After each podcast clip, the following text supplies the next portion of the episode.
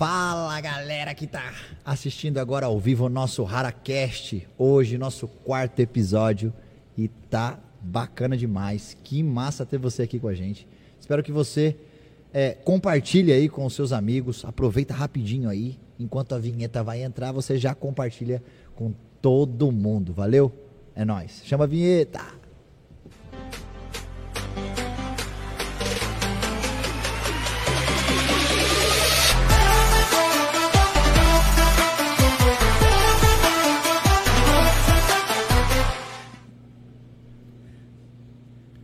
É isso aí, galera. Já estamos de volta aqui com vocês. E hoje, né, como sempre, na verdade, os nossos encontros aqui têm sido incríveis. Meu parceiro Caduzão, parceiro de nós todos, né? Seja bem-vindo mais uma vez, né, meu amigo? Oh, Que legal, da hora Tuzão, você aqui, obrigado. cara. bom estar aqui com você, bom estar aqui com vocês. Mais uma vez o nosso RaraCast número, número 4. É isso aí. Tá profetizando. É, o número 4, eu ia falar 14, se Deus quiser nós vamos chegar lá. Chega. Mas é bom estar aqui, hoje tem muita coisa bacana. Temos aqui um convidado especial, nós já vamos já mostrar ele para vocês. Tem merchan, tem os anúncios dos nossos irmãos, os nossos patrocinadores, agradecimentos, enfim. E, e com certeza, é claro, muita experiência, um testemunho bacana aqui do nosso irmão. Vamos, vamos chamar ele, Duzão? Já Faz agora. essa honra, Duzão. Você que já Meu Deus. tem esse conhecimento do, Deixa eu ver do se eu- nosso convidado. Eu hoje. não tô querendo chamar ele mais não, cara. Não quer mais? Não. É porque faz tempo que você não vê ele. É, É, desde sábado, né? É desde sábado. então hoje, a pessoa aqui que está aqui com a gente é nosso amigo, parceiro do ministério, pastor Silas Duarte. Aplausos a ele, Tuzão, aí. Obrigado pelo convite, tô feliz demais de estar aqui com vocês. E é novo, né? Isso pra gente é novo também. Você falou 14, eu falei 400, episódio 400. 400. e tô feliz demais, obrigado aí. Também tem o Rick que tá lá em cima, né? É. Tá É o ouvindo a nosso- gente aí. O Calvino. É, o Calvino. é isso aí, vambora. Cara, assim, tem que dizer que é uma honra ter você aqui. A gente já se conhece há algum tempo, né? É verdade. E você tem muita história, apesar de ser um cara jovem, tem um cara novo, né? Tem alguém aqui. Tem, tem muita coisa. Não entendi o que tá acontecendo. Pô, Sara Duarte. Minha irmã. Ah, tá aqui, Ah, a irmã do Silas tá aqui. Eu tenho uma Ah, galera. mas Já dá, dá um oi pra galera que tá já, vamos, entrando já, vamos, já vamos dar um oi pra galera aqui. Isso. Legal. Silas, chama, chama o povo aí, cara. Chama o povo pra. Você- Olha você- pra câmera aí, pra essa aqui, ó. Meu irmão, você aqui. que conhece muita gente na Devec, meu irmão. O Silas tá aqui com a gente, meu irmão. Olha aqui, o Silas vai estar aí convidando a galera aí. Fala aí, chama, chama o povo. Pessoal, queria pedir para vocês ajudar a gente compartilhando, mandando pro pessoal, manda no, no WhatsApp, nos grupos da igreja, enfim, compartilha nos grupos da família. Vamos chamar a galera para estar junto com a gente. Ó, a, tá bom? galera, a galera que tá aqui, ó. Eliette. E aí, senhores. Graça e paz, Eliette. Tá aqui o Jal também, nosso parceiro lá de o de VGP. VGP. Eita, Jal. Sara Duarte, que é a irmã do, do minha. Silas, tá aqui também, a família presente. E o Vinícius Ramos. Boa noite, senhores. Boa noite, Vinícius. Que vocês possam ter um excelente. Ah, minha filha também chegou aqui, Eduarda Chegou. Neves. E Daqui vamos, a vamos pouco lá. a galera vai entrando aí, Agora né? Que a vamos- gente acabou de abrir no ao vivo aqui. O povo já tá mundo. enjoado de nós, né, Edu? Já, já tem quatro episódios, já estamos muito tempo aqui. É muito tempo, quatro Agora, episódios. eu... Ó, galera, fica, fica de olho, não saia daí. A gente vai ter um sorteio. Próximo programa tem de novo coisa boa aqui. Já sorteamos aqui um ovo de chocolate, né? É. E agora teremos aí Aprendeu, coisas né? gostosas. É, Convidado verdade. não ganha ovo de chocolate? Cara, você podia aqui ter participado do sorteio, né? Mas vamos, vamos, vamos, vamos que interessa. Mas vamos, com certeza. Duzão, pergunta aí. Eu queria favor. chamar a vinheta, brincadeira, não vou chamar a vinheta de novo, não. Você larga mão de vinheta, doido. É. Cara, é, assim, hoje nós estamos tendo a oportunidade de estar aqui, de ter esse parceiro, esse amigo, Silas. Silas, eu queria, assim, de cara já perguntar pra você uma coisa muito interessante, né? Lógico. Mas é, queria que você se apresentasse, né? Você é casado, você é solteiro. Eu sei que você não é solteiro, né? Não, você não, vai sou arriscar bem falar. casado, graças a Isso. Deus. Então, antes de começar, eu cheguei aqui, eu não conhecia, né, o Du aqui, o famoso Guina.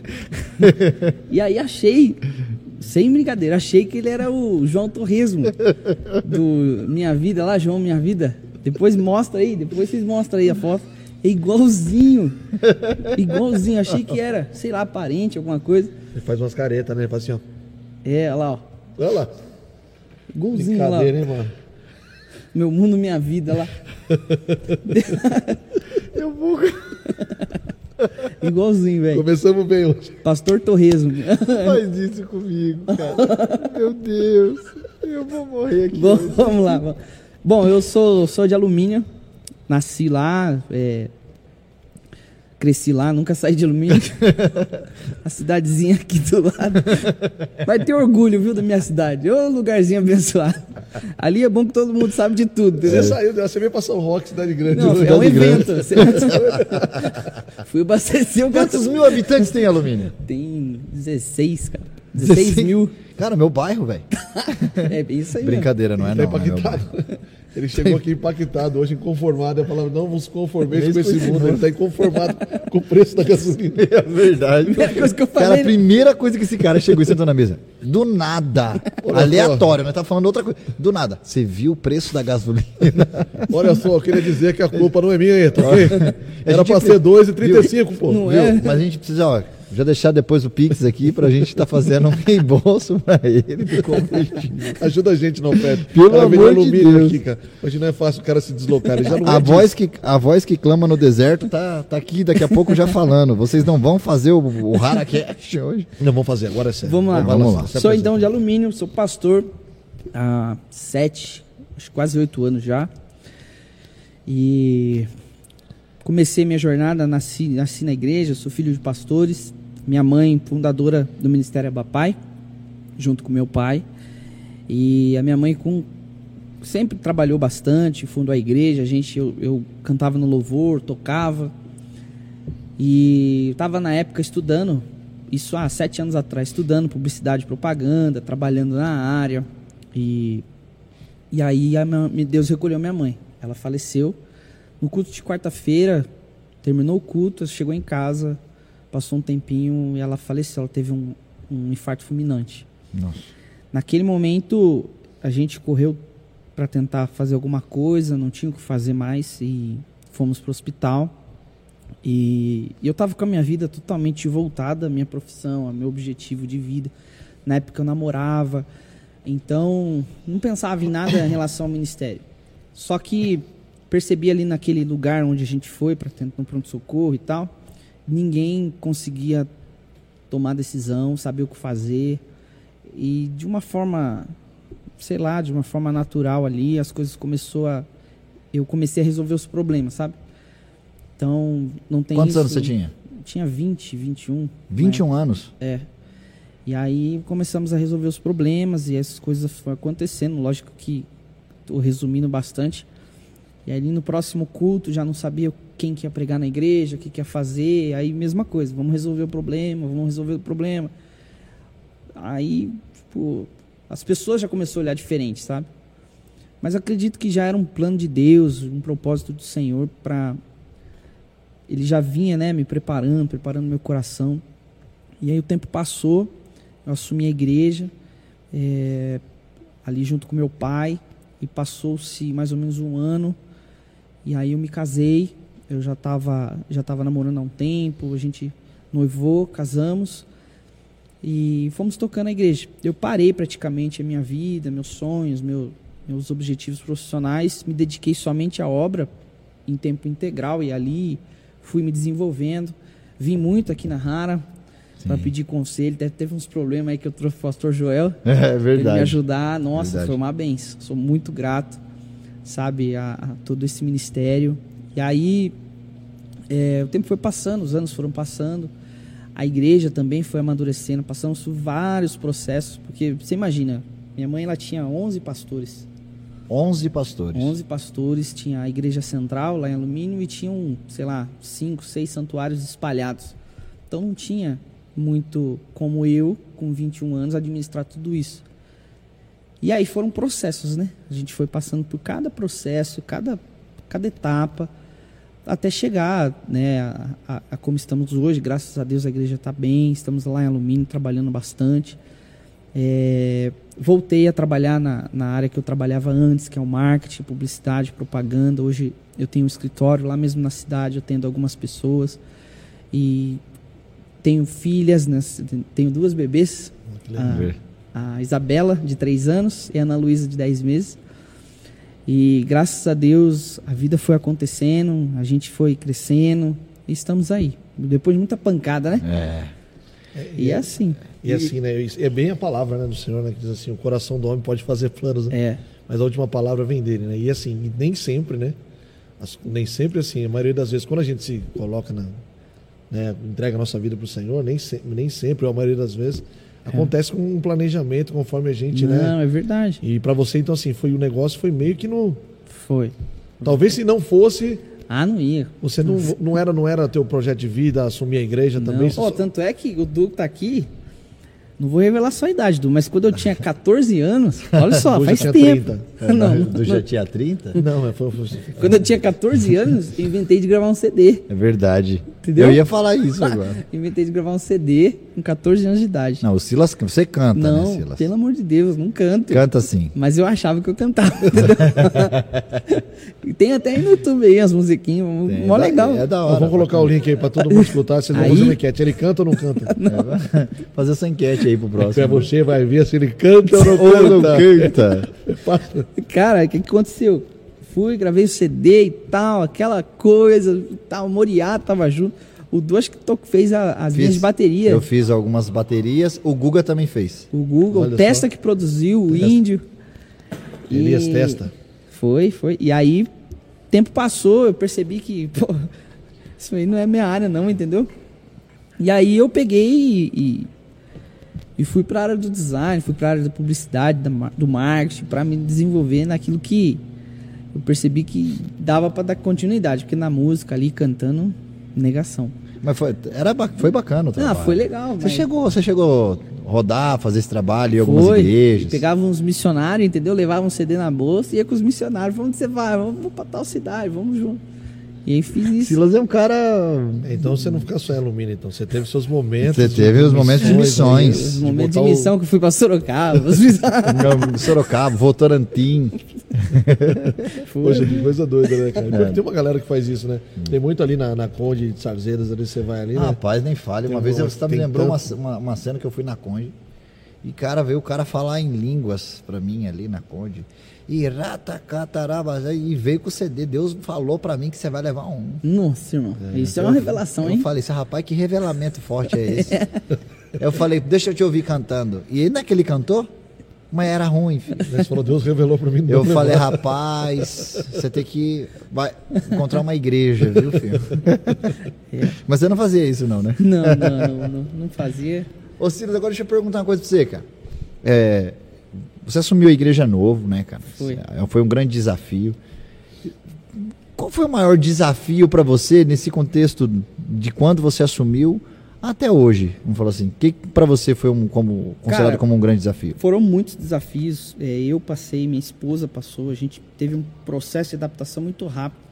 Meio que não deu tempo, obrigado, não deu tempo da gente é, processar o que estava acontecendo direito. Né? Não- a gente não se deu direito de. Isso foi um erro nosso, né? A gente não se deu direito de poder sofrer o que deveríamos sofrer. Por exemplo, Viveu luto, você viver fala. o luto, né? Aquele, aquele período de, de um casal novo. A gente, não, vamos embora e tal. E Você tinha quanto tempo de casado? eu não era casado. Ah, você não era? Casou Não, nesse eu processo. casei depois de, de um ano que ela morreu, mais ou menos. Já casou no meio do processo. É. Você já, na verdade, você casou, você já Não, tinha assumido a igreja. Na verdade que eu casei por causa da igreja, entendeu? Entendi. Mas foi a melhor coisa que eu fiz. Certo. Graças a Deus. Pra não soar como tipo assim, É, agora eu tô é. arrependido, né? não tô, não. tipo, eu casei mais por conta de, de da postura, né? Da, eu tava na frente de um ministério. Imagina, 21 anos na frente de um ministério. A gente cuidava ali na época de umas 180, 200 pessoas. Responsabilidade, cara. E aí os pastores eram todos mais velhos do que eu. Tinha- tempo que os caras tinham de, de ministério, de pastorado, eu tinha de vida. Nossa. E aí solteiro, garoto, tal. Não dá, né? E como foi essa aceitação Ah, deles? Você passou por um problema, cara? Ah, foi Com os difícil. mais velhos. Foi bem complicado. É. Muitos deles, talvez, a maioria não estão mais comigo, mas nos damos muito bem. São sim, referências, mentores. É, peço conselhos até hoje para alguns deles. Mas houve esse processo de adaptação. Ô, pra você tem uma ideia? A própria igreja também passou por esse processo. Teve vez, assim, cada história, teve vez dos caras fazer reunião, marcar uma reunião, tipo assim, quinta-feira, pastor, reunião quinta-feira, Sete e meia, beleza, vou lá. Cheguei na igreja, tinha um grupo de irmão- irmãos, falou, pastor, a gente está aqui para falar que você se arruma muito mal. Você não parece um pastor. Falaram pra você. Fizeram uma reunião para falar pra mim, entendeu? Tipo, era bem assim, todo mundo meio que não estava preparado para isso. E aí foi né, aos trancos e barrancos, aí você releva alguma coisa, você passa por cima e vai, e vai, e vai. Muita pedrada.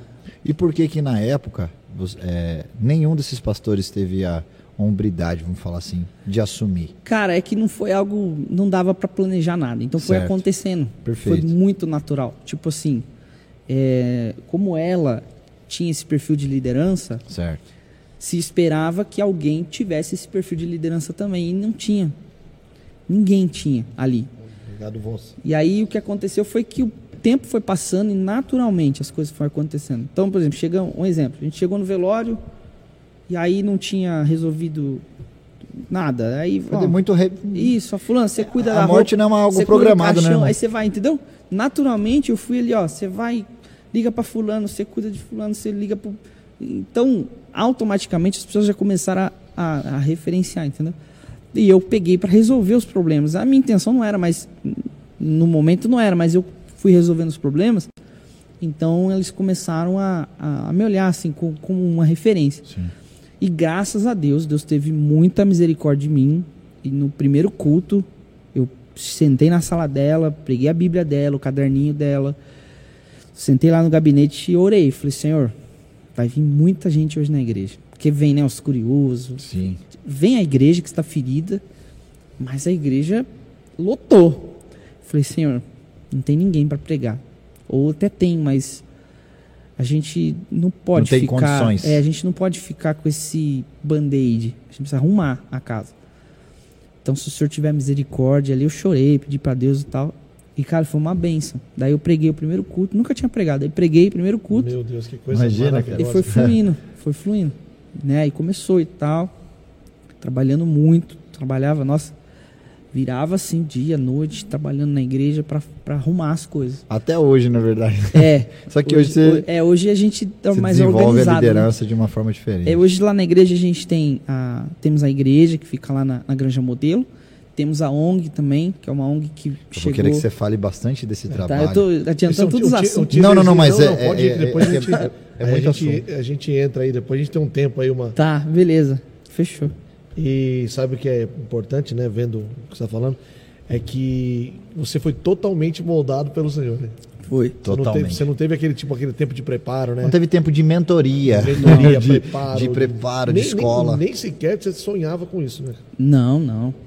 Então foi algo muito. Não tinha nenhum, nenhuma vontade também, sim. Mas hoje mudou, né? Graças a Deus. E quando eu precisei tomar essa decisão, que foi eu cheguei pro meu pai e falei assim, pai, é, se eu, eu vou sair do trabalho e vou ficar aqui na igreja.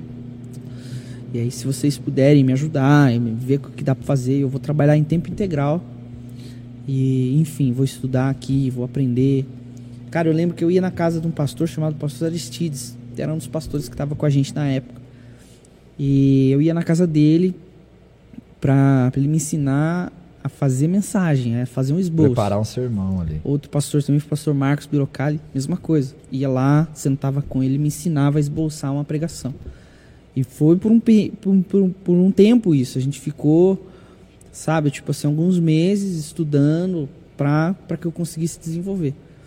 Então, automaticamente, assim, como não teve uma escola, uma, uma- um, um seminário, uma coisa, você vai assim para o necessário, você vai aquilo que, que dá para resolver. E deu certo, né? Pela misericórdia de Deus. Houve algumas falhas, por exemplo, por eu não ter tido esse tempo de processar o que estava acontecendo, é, eu sacrifiquei muito a minha saúde, minha saúde mental, minha, minha, minhas emoções, eu bloqueava muita coisa. E isso meio que veio à tona recentemente, entendeu? Quando o corpo já não aguenta mais, pede, é, sabe? Tipo, aí você já começa a ficar enfermo. Aí eu tive alguns problemas de um tempo pra cá, problemas emocionais, diagnóstico de depressão. Mas isso está sendo tratado, graças a Deus. Estou muito bem, sabe? Tenho feito a obra, trabalhado bastante. E E hoje eu acredito que o Senhor já trouxe mais maturidade pro coração da gente, sabe? Pra, acho que pra todo mundo, né? Muito mais maturidade. Eu lembro que no comecinho eu fui pregar, o, o Du, acho que você não era pastor ainda. Não. Não eu fui pregar em Itapevi. Isso. E aí passou um tempo, a gente começou a trocar ideias, se conhecemos e tal. E hoje. Foi na época do pastor Luizinho ainda. Foi, foi. Isso. E aí, é, tipo, olha quanta coisa aconteceu, É. sabe? Há quanto tempo já passou. E tamo aí, pô. Vamos, vamos embora. E é jovem ainda, né, cara? Imagina, isso é legal, né? O amadurecimento, apesar da, da dor, né? Da dificuldade, o crescimento dói, né? Dói. O corpo, né, já, já, é- já sente, né? É, é que a responsabilidade, ainda mais assim, eu. Numa condição diferente, né? Óbvio. Eu assumi uma igreja também. Não vou falar. jo- Jovem também. Sim. Eu, na verdade, eu tinha de 29 para 30 anos. Foi. É, não era Tão- Não brincadeira. Você não era igual eu, Du. Você larga a mão de querer ficar comparando com você. Não tem nada a ver uma coisa com outra. Eu acho que assim. Mas é, eu, eu digo assim até pelo desafio. Para mim já foi um já foi um desafio mesmo tendo um acompanhamento, tendo os meus pastores perto, já ter uma igreja estruturada. É, isso né? faz toda a diferença. Faz. Então assim, é, Com certeza. Tem já, e eu- o que eu quero dizer, já foi muito difícil. É. né? Agora você estava numa condição, cara, que você teve que enfrentar o luto, teve que enfrentar pessoas é, é, que tinham uma- um- um- um- já um pensamento completamente, talvez até Sim. diferente, distinto daquilo que você, é, aliás, que a sua mãe talvez até já desenvolvia ali. E, né? e e assim, quando eu assumi a igreja, a igreja tinha três anos de existência. A Nossa, igreja já era nova, Já era você nova. era novo. Você tá entendendo? E a, Tipo, a- e a questão, né, a forma como foi, né? Porque o infarto fulminante, ele não, não, não dá sinal, né? não, Não. Porque pra, na, na cabeça de vocês, a sua mãe, né? tava Você bem. nem, Tava ali. nem imagina, né? Uma coisa a pessoa, tô, tô preparando. é, você sabe que é uma doença, né? Que, que você sabe que pode acontecer. Agora, da forma que foi, É. né, cara? Foi- além do impacto por perder a mãe, você perde a mãe, você É. perde a pastora, você perde a líder religiosa, é, né? Da líder da igreja. É um impacto gigantesco, né, cara? Mas, mas eu percebi que tipo, a própria igreja, ela ainda, com três anos de idade, uma igreja, ela ainda não tem uma identidade formada, ela ainda não tem as suas próprias doutrinas organizadas, seu credo, não tinha nada.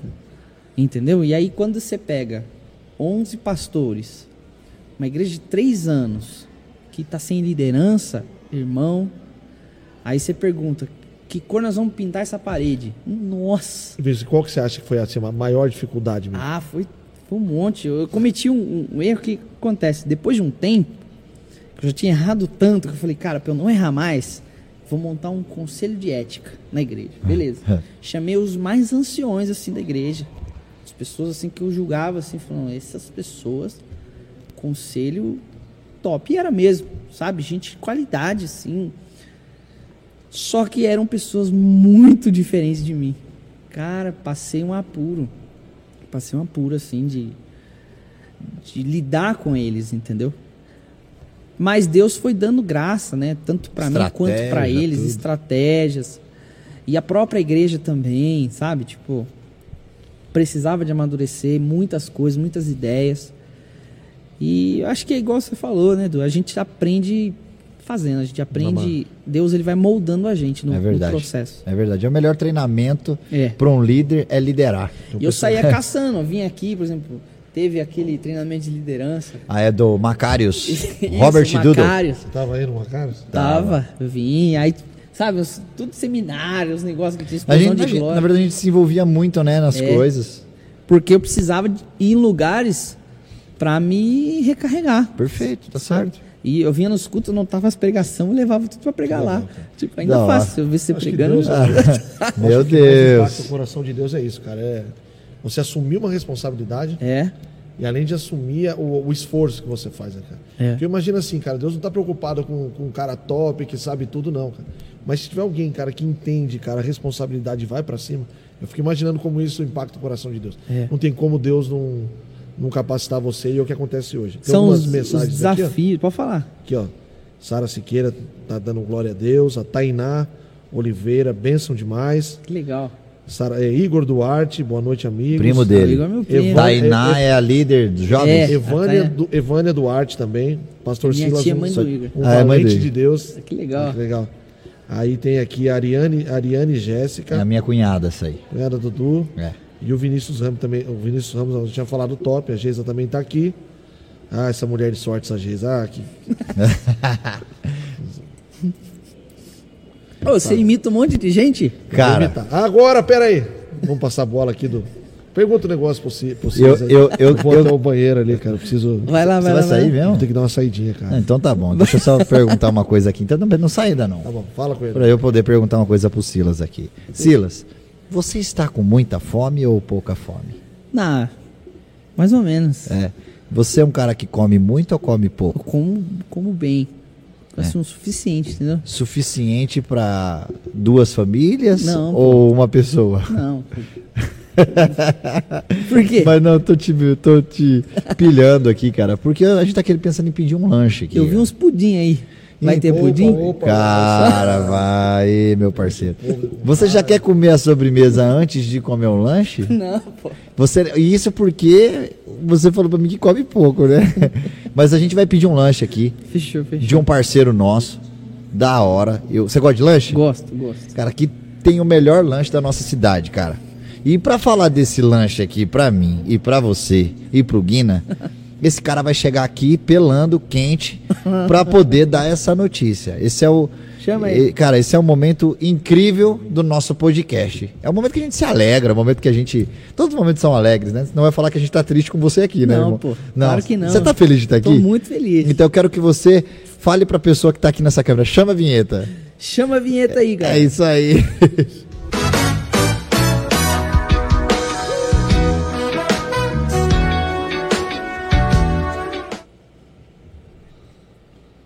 Ah, que maravilha! Eu tô aqui de volta, aqui nessa cidade boa demais, nessa igreja maravilhosa, que beleza!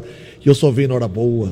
Porque eu queria dizer pra vocês, vocês sabem quem eu sou, eu sou aquele rapaz que veio de Muzambinho e fiquei rico pra caramba. Hoje eu tenho várias fazendas. Fazendo o quê? Fazendo merchan. E nada como falar. Vocês estavam falando de fome, eu sei que você também. Esse Du come pra caramba. Eu tava lá em casa, fiz um café, comeu três pão com patê que a Reisa fez. Ô, meu Deus do céu! E agora, por falar em comida? Se tem uma coisa que é boa, que parece com o lanche de patê da minha esposa, é o Aoba. Ah, o Aoba aqui, meu irmão, que beleza. A maior lanchonete de Mairink e de São Roque. Tem lanche bom demais. Nós esteve comendo aqui, todo, toda semana nós vamos falar. O Aoba é bom demais. E o Aoba tá aqui em Mairink com o telefone 11 34 13 7246. Em São Roque, essa cidade maravilhosa, que eu moro aqui, que eu nasci aqui. Eu falei que nasci em Mozambique, mas não nasci foi nada, eu nasci aqui mesmo. E 11 24 28 4605. Nós pensamos em fome, o lanche chegou. Olha que lanche maravilhoso. Vou abrir ele Entrega aqui. alumínio, hein? É alumínio. Entrega em alumínio. Você Olha que come? beleza. Não, eu não, não come alumínio. Eu Você venho não- aqui comer. Você larga a mão de ser Ô, sem vergonha. Se você- Eduardo. Mas entrega lá no Se alumínio. eu soubesse que Ô, você não tinha comido a obra, eu não tinha chamado você pra vir aqui. Você tá Não, comendo eu do vou lá concorrente, na meu irmão. lanchonete comer lá. Não, ele vem comprar. Ah, então, tá, então, então você tá perdoado. Então, Não, mas peraí, ó. te... Eduardo. Eu vou falar uma coisa pra vocês. o Aoba é tão chique, o Aoba é tão maravilhoso, que o Aoba tem até um aplicativo. Você vai lá, você pede pelo aplicativo. Você ganha ponto pelo aplicativo. Você troca por meia, como diz. Não, não sei como é que pode um rapaz trocar um, um aplicativo por meia. Você sou eu, compro um monte de lanche, que eu vou comer pra caramba. Trocar por é isso meia? aí. É, Troca por meia, boné. É, Tem um tudo monte- isso. tem um monte de E coisa. Você tá falando porque você não ganha pra fazer. Quem ganha aqui sou eu. Você não se intromete no meu merchando. Eu Então- tenho um monte de ponto aqui Ah, pra meu, trocar por sabe lanche, você- que tem isso Deixa também. eu falar um negócio. Você abre o lanche, come aí. aí fique quieto. tá- vai me dar um? Come também. Eu vou Você dar um- sabe- ó, pra vou dar um quem já assistiu aqui, eu- Silas, come o lanchinho, Valeu, Silas. valeu. Pra Vamos quem já assistiu, isso aqui, hein, velho? Vocês estão muito chique, velho. Ah, pra come quem já assistiu, Maravilhoso, viu? Então estamos aqui para falar dele, o Aoba. Você que está em casa aí, não deixe de pedir. Esses rapazes são muito gente boa. Esse- Esses rapazes, eles ajudam as pessoas. Ajuda a obra rara. Uma vez deram lanche para criançada pobre, sabia, o, o, o eles Silas? têm um trabalho social incrível. Exatamente. Agora você pode me ajudar. Agora você fala. Tem, eles têm um trabalho incrível, eles ajudam um projeto que fica lá no Pavão. Direto. eles- Pavão, o que que é isso? Um zoológico? Não, esse é um bairro da Ah, o nossa bairro. cidade. Porque eu não sou daqui, eu sou de Muzambinho. Então, Então- você explica direito. Então, Muzambinho tem- não tem esse bairro, mas aqui em São Roque tem esse bairro. Fora isso, tem- outros grandes projetos. É, você. Você, você é, pode estar entrando no Instagram deles, que é. Cê, tá o Instagram correto aí? Instagram a a, a voz do, do que clama no deserto, tem o Instagram deles? Tem, tem um site Tá aqui, aqui, ó. ó. Tá aqui, ó, o Instagram. Ah, o Tá aqui, ó. Instagram tem tudo aqui. coisa Fala aí o. Instagram deles. Ó, o face, Facebook, Aoba Burger. Facebook. É só você acessar o Instagram, Instagram deles também. e acompanhar todos os tá- projetos tá me sociais. atrapalhando, ah, Duzão. desculpa, Mozambinho. Quem ganha aqui pra fazer sou eu. O- o- o- Você não sabe nada, Du. Você É, sabe comer. Come, Lu. Aproveita agora, que depois você vai ter que fazer pergunta, vai estar com a boca cheia. E nós vamos falar então o Instagram, Aoba Burger, e o Facebook, Aoba Burger, e tem o site também, aobaburger.com. Peça pelo site, peça pelo aplicativo, peça pelo telefone, mas peça o Aoba, que maravilha. E eu tô muito feliz com esses rapazes aqui. Deus abençoe o Aoba. E manda a próxima aí que eu quero ganhar. Vamos faturar mais, tem mais gente aí no, no Merchan? Aproveita que eu tô aqui. Que daqui a pouco eu já viro o neto aqui, meu irmão. Aí, ó. Pronto, Olha aqui. só tá ah, aí. vamos falar. Eita, Bless, moda cristã. Moda cristã com estilo. Ah, eu sei de que é essa loja, essa loja do nosso amigo judeu. o judeu, porque ele tem um quipazinho aqui, não tem cabelo aqui, tá, sabe aquele buraquinho aqui, mas é gente boa demais. É o, Anderson Judeu, um abraço pra você, meu amigo. Não fique bravo comigo. Cadê minha camisa? Eu quero o leão da tribo de Judá pra me botar nesse corpinho maravilhoso que eu tenho. Olha só que maravilha.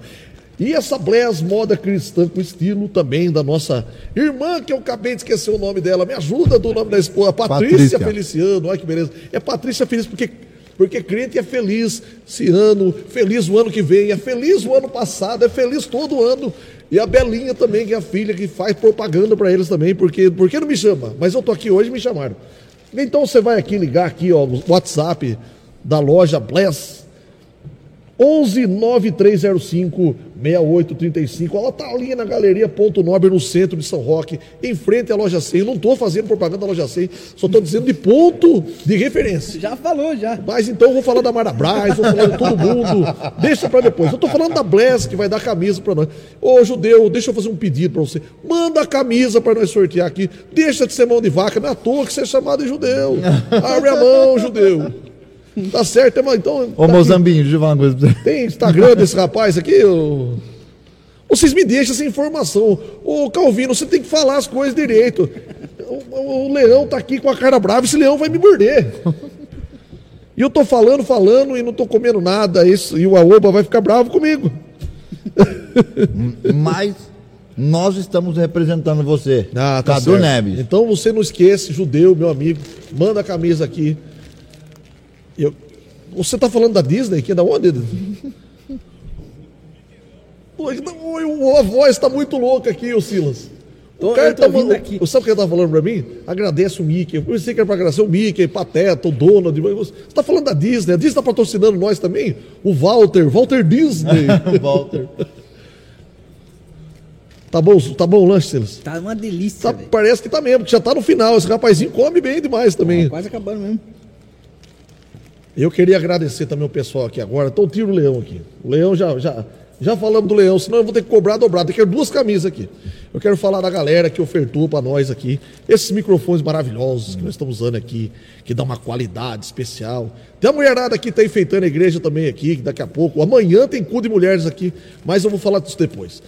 Eu quero agradecer todo mundo. Fala para mim, voz, quem que eu tenho que agradecer aqui? Todo mundo que ofertou, todo mundo que plantou a semente. E muito obrigado por isso. Se você quiser ofertar para mim também, se quiser que eu faça propaganda, eu passo meu Pix depois no particular para vocês, tá certo? Muito obrigado, eu vou embora. E eu vou jogar agora pro, pro Silas aqui. O que você quer que eu pergunte para ele, meu amigo? Não, vou mandar. Eu tenho, eu tenho uma pergunta, mas eu não posso perguntar. Quem vai perguntar é aquele gordinho que tem a cara do torresmo, aquele rapaz falou aqui. João, meu mundo, minha vida. Ah, nós vamos perguntar agora. É o outro Du, não sou eu. Eu, sou, eu não sou Durro, eu sou Neves. Cadu Neves. Obrigado, minha gente. Mais tarde eu tô aqui para falar de coisa boa de novo. E tchau para vocês. Valeu, Mozambinho. É isso aí, galera. Estamos voltando aqui.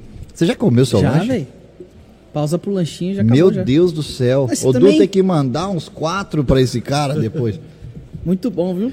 Ó, ô Silas, deixa eu, a gente voltar aqui, retomar os, os assuntos. Bora. É, deixa eu perguntar uma coisa pra você. Eu voltei, fui no banheiro, tô de volta. Obrigado por você ter aparecido aqui, cara. O que aconteceu aí? Seu lanche tá aí, ó. Nossa, que legal, cara. Você Obrigado. tá suando? É, eu tava correndo. Ah, entendi. Para não falar, tava no banheiro, volta suando, né? Quero, quero mostrar que é verdade. Imagina a situação. Gente do céu. Misericórdia. É, qual- na, na- na sua mentalidade, deu uma gaguejada, você viu? Normal, normal. Você tá nervoso com a minha presença, É que eu né? trabalho Edu? de DJ, cara. Tá no remix aqui. né? Tem que rir, cara. É, knock, knock, A knock. unção do teco-teco.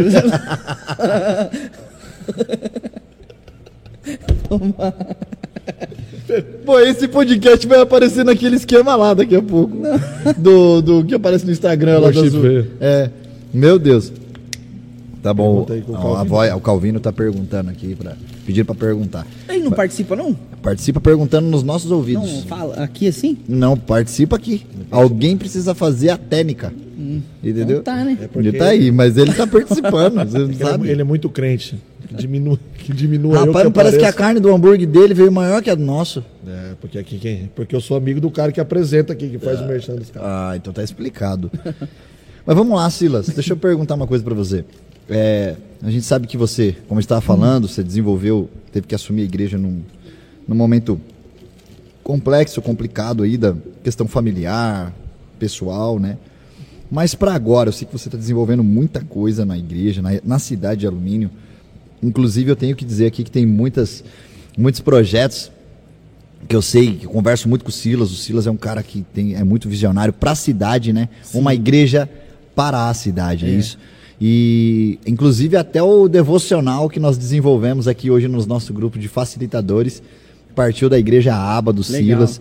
Deu uma reformulada, tinha muita heresia lá, a gente deu uma mexida. Brincadeira, gente. Mas é um cara de muitos projetos, um, um cara de, de muito desenvolvimento de trabalho. Para agora, o que, que você está desenvolvendo de novo aí no, no quesito cidade, né? População e Sim. igreja, como igreja local? Cara, a gente é, a gente está vivendo um, um tempo diferente, né? Um tempo que a igreja precisou se reinventar. A igreja de Jesus ela é incrível porque ela se adapta a qualquer estação, a qualquer tempo, a qualquer temporada. Sim.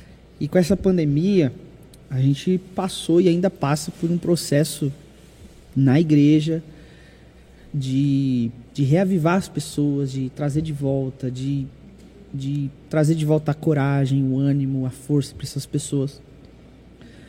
E a gente percebe que isso não acontece só em relação à, à área espiritual da vida das pessoas, mas em todas as áreas. Sim. Então a nossa intenção é, é de fato conseguir trazer essa pessoa para de volta, para o ânimo, a coragem. Tem muitas pessoas, por exemplo, empreendedores que pararam, pessoas com ministério que parou, pessoas que, que têm uma missão e deixaram de lado e, e decidiram cuidar de si, que é totalmente na- natural, é totalmente normal, mas o ministério precisa continuar, a gente precisa seguir. É verdade.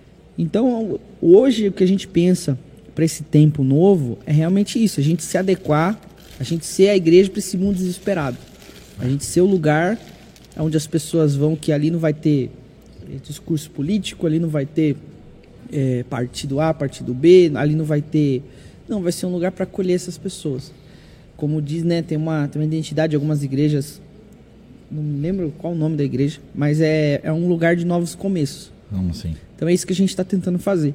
Lá hoje a gente tem projetos acontecendo que é a nossa ONG, nossa ONG se chama Associação de Apoio à Criança e Adolescente.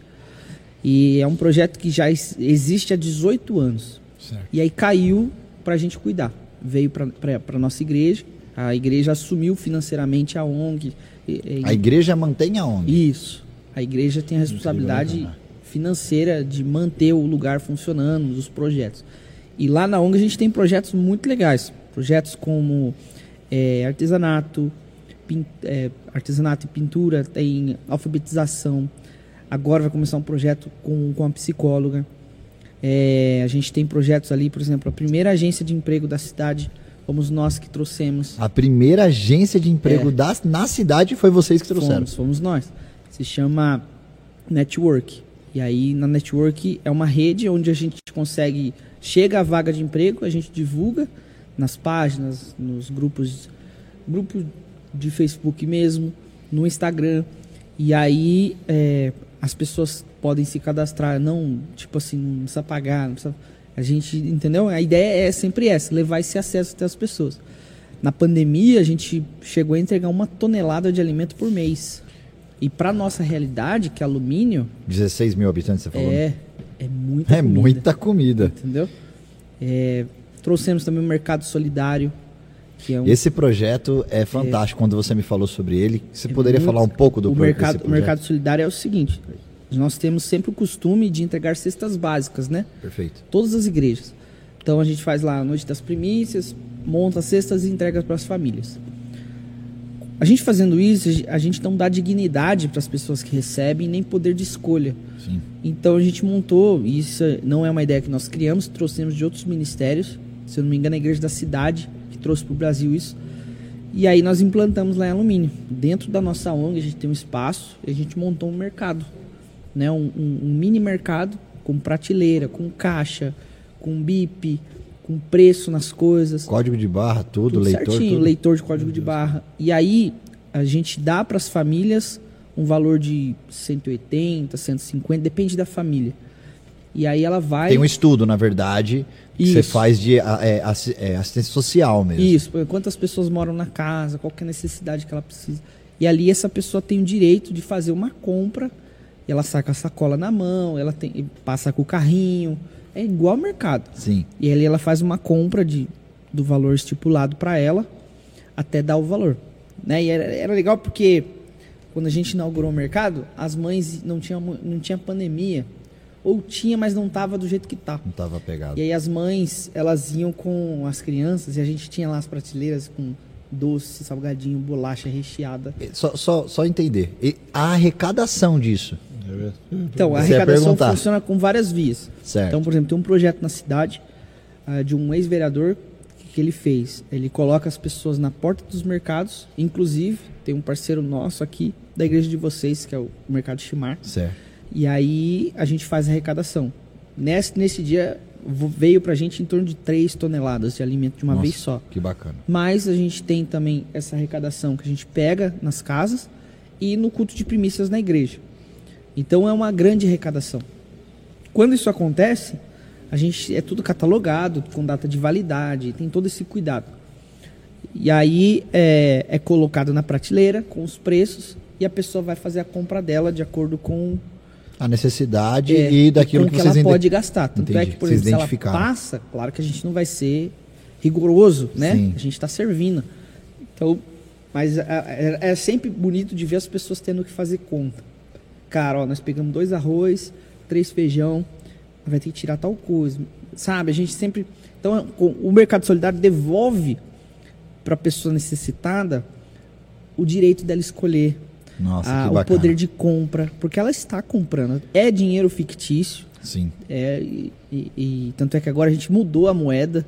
Antes a gente tinha deixado e tal, mas a gente mudou a moeda para solidários, é uma moeda nossa lá. Então, Vocês criaram uma moeda isso, é um só dinheiro fictício, Sim. é uma coisa que é lúdica, mas devolve a dignidade para as pessoas. Então é muito bonito o projeto. Caramba, cara, que É fantástico. bem legal. Quantas famílias mais ou menos vocês aí Cara, sustentam com esse projeto?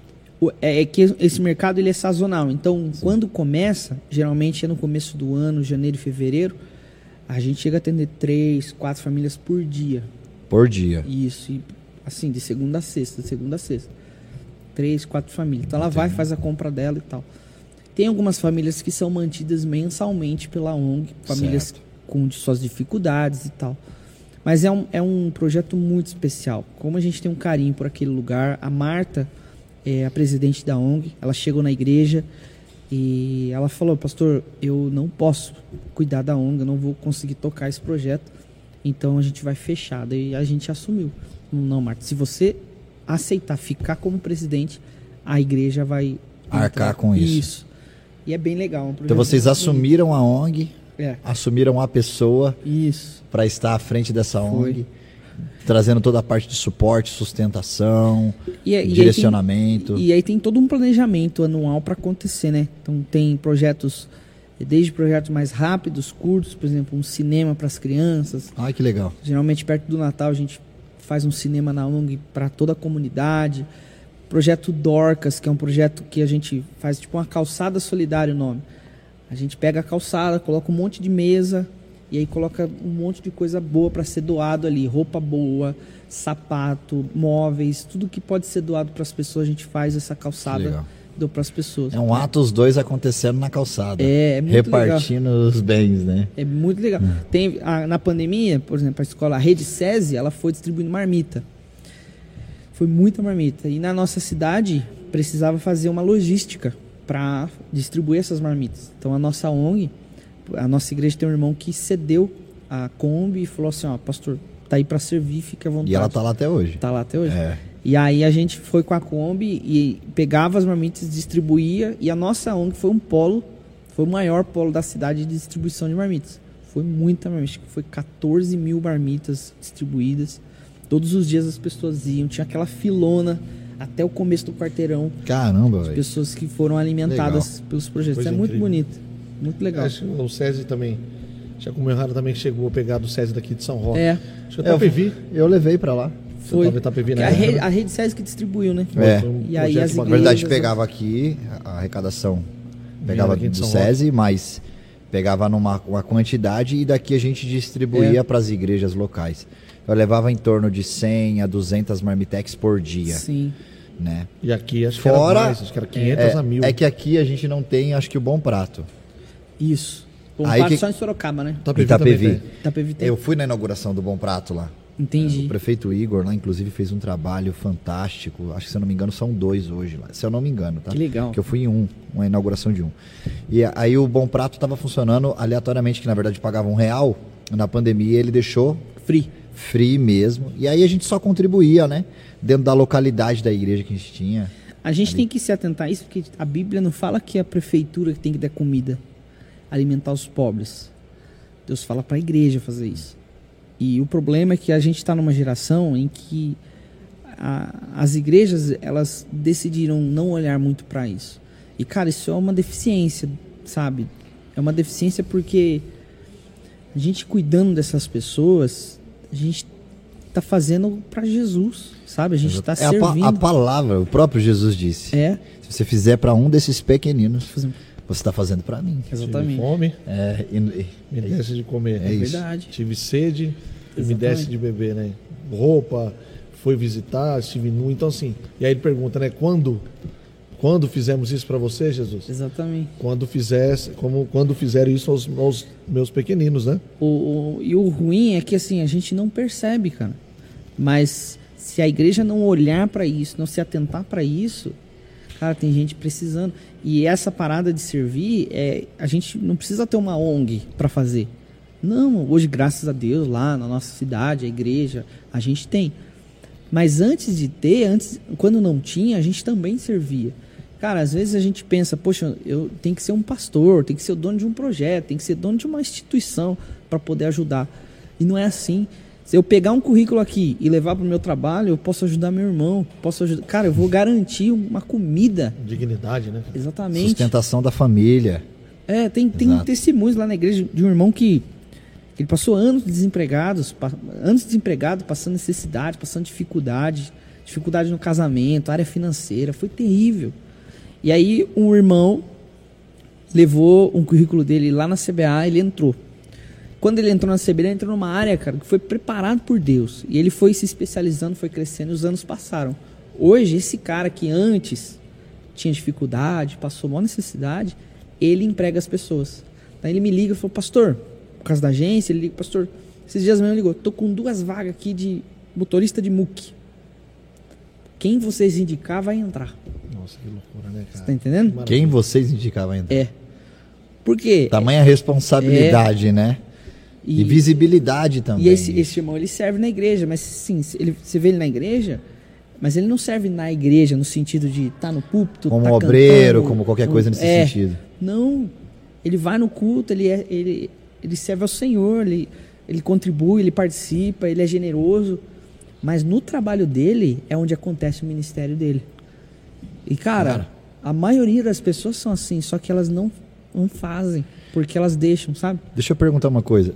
É, na, na, sua visão, você está falando bastante do trabalho social, do seu envolvimento. Você, na verdade, está é, fazendo uma coisa que eu acredito que a igreja perdeu com, um, com o tempo. Sim. Que é aquele envolvimento com a sociedade. A igreja, por um, um bom tempo, se excluiu da sociedade, Sim. criou um âmbito mais particularizado, né? É. E, e, eu vejo que você está falando muito nesse, dando essa resposta que é introduzindo como, o, é, como igreja na sociedade. Inclusive, não sei se você participou comigo da série O Reino, acho que você participou em Itapevi. Sim. Você, que tinha a ver muito com esse contexto, né? Então, assim, na, na sua ótica, né? No, no seu ponto de vista, você olhar a questão do assistencialismo e evangelho, né? Que tem muita gente que faz assistencialismo, Sim. que é uma coisa e evangelho é outra. Como Sim. fazer isso é, nessa unificação dos dois juntos e se introduzindo como igreja na sociedade? Né? Hoje eu percebo o seguinte, por exemplo, lá na nossa cidade tem a equipe de assistente social, não assistente social, não, conselho tutelar, que são conselheiros que são pagos, eles foram eleitos para estar ali e eles são os responsáveis de tutelar as crianças da cidade. Beleza? Então, na nossa igreja tem uma conselheira Graças a Deus ela tá lá, ela entrou lá. E cara, ela não entrou lá para ter um emprego. Sim. Ela é reino lá. E aí quando ela vai atender uma criança que foi espancada, que foi, sei lá, qualquer situação ruim que aconteceu com essa criança, ela sendo reino, ela vai representar Jesus ali para essa criança. Enquanto essa criança tinha tudo para crescer, uma criança literalmente desgraçada, literalmente uma criança sem futuro, ela como conselheira tutelar, que serve não a igreja Abba Pai, mas a igreja de Jesus ao reino, ela vai fazer o papel de Cristo. Então, eu percebo que o reino e o assistencialismo, eles precisam se unificar nesse sentido. É uma linha tênue, é uma coisa, sabe que, mais nesse sentido de o ministério que Deus tem, o chamado que Deus tem, vai se aplicar à minha função, aonde eu estou dentro, dentro da minha, do meu roda de amigos, na minha casa, na minha família, no meu, no meu talento, no meu dom, sei lá, na onde tiver. Eu tive Covid, acho que depois a gente vai falar disso. Sim. E um médico que me atendeu, ele, Dr. Garrick, da hora o nome, né? É. Importadaço. é, importadaço. É, nem sei, velho. Deve ser importado isso aí mesmo. aí, esse doutor, cara, ele foi enviado por Deus para tratar comigo ali. E aí ele durante o tratamento, no final, antes de me dar alta, ele sentou assim na, na, no pé da cama começou a conversar comigo e falou o seguinte: Pastor, Deus, ele nos dá é, profissões, nos dá é, dons para nos dar acessos. E às vezes a gente pensa que isso não é importante, mas é. Hoje, ele falando, hoje eu estou aqui dentro no hospital lidando com muitas pessoas com Covid, pessoas que saem da UTI, pessoas que estão em estado terminal. Ele é oncologista. E aí ele explicou, ele falou assim: eu trago o reino, eu venho pregar para essas pessoas todo dia. Eu saio de casa com o dever da medicina, mas eu sei que eu estou aqui para fazer o papel de Jesus. E então é, é importante a gente investir, é importante a gente passar sim anos dentro de uma faculdade, de uma profissão. É, é importante sim a gente é, conseguir, porque isso vai ser o acesso. E ele falou: o, a, o meu CRM hoje, é CRM que fala, né? CRM. Isso, isso. O meu CRM, CRM me dá o acesso. Eu posso entrar em qualquer hospital, em qualquer UTI, em qualquer lugar e pregar Jesus. Nossa. Cara, quando ele falou isso pra mim, eu tava. Eu tinha acabado de quase morrer. Então. Conta, cara. Conta, já, a gente já tá aqui tá, falando beleza. do Covid. Você já tá, conclui esse aí tá. e já entra nesse aspecto do Covid. Como que foi para você ter que passar Beleza. por isso? Então ele explicou, ele falou assim, cara, a profissão é o acesso.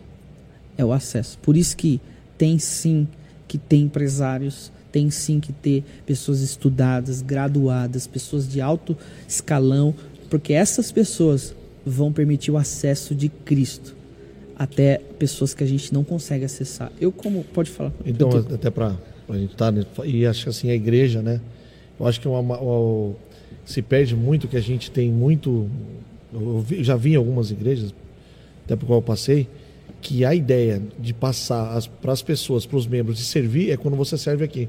É. Então, se você não serve na igreja, você não está servindo. O cara pode exercer exatamente isso na sua profissão. Então, assim, o ensino errado para as pessoas, né, a religiosidade, né, sobre eh, se você tem que servir aqui. Então, a, a ideia de servir a Deus é só aqui dentro É. e não fora. Tá até aqui em Tiago, né, que ele vai falar sobre a religião lá em versículo 27, sobre o capítulo 1, no versículo 27 é que a religião que Deus, o nosso Pai, aceita, pura e imaculada, é cuidar dos órfãos e das viúvas e as suas dificuldades e não se deixar corromper pelo mundo. Então, exatamente o que você falou. Então, assim, eu acho que o principal problema é a gente não entender isso. Principalmente a igreja pregar essa situação. Você só serve aqui. Então, serviço é se você participa do ministério ou se você está de obreiro, aí sim. Fora isso, você pode fazer tanta coisa lá fora e para a igreja isso não vale Vai mais. ter, vai ter aquelas pessoas que Deus vai chamar e fala assim, abandona Tudo. Queima os, Vai. queima, como é que é? Queima os barcos, mata os boi. É, Né? Exato, exato. Vai ter, normal, tudo bem. Mas não é todo mundo. Exato. E, e- digo mais, é, a minoria. é a minoria. velho. A maioria das pessoas não vai poder queimar o boi. Não vai queimar o boi. Queimar os Matar o barcos, boi, é. matar o boi. Isso, isso aí. Não vai poder. Por quê? Queimar o boi não é queima direto, né? No churrasquinho. Mas a maioria das pessoas não podem fazer isso porque aquilo é o sustento delas. É verdade. Eu falei pra você no testemunho de um cara, ele é interessante, ele falou assim que ele parece que ele ia ser um pastor e ele identificou que ele poderia servir muito mais ao reino no, sendo caminhoneiro.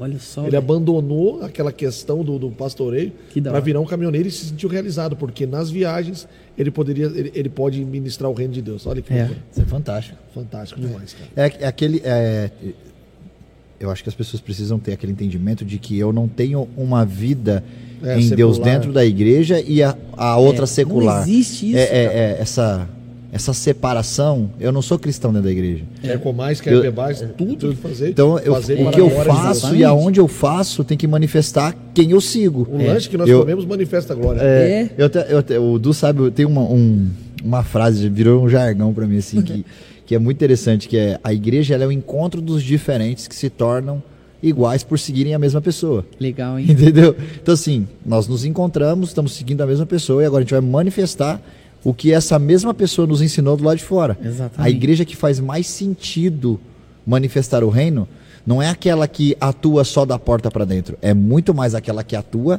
da porta para fora. É. A gente, e hoje, isso é um reflexo, assim, tem muita gente que tá doente emocionalmente, sabe, é, consigo mesmo, por quê? Porque tá querendo viver uma coisa que não precisa. Cara, o chamado de Deus é para onde a gente tá. Se ele quiser que a gente faça coisas em outros lugares, com outras situações, ele vai fazer. Porque ele é Deus. É verdade. Então, Deus ele vai se manifestar onde a gente estiver. É onde, aonde eu estiver, com quem eu estiver, ele vai se manifestar.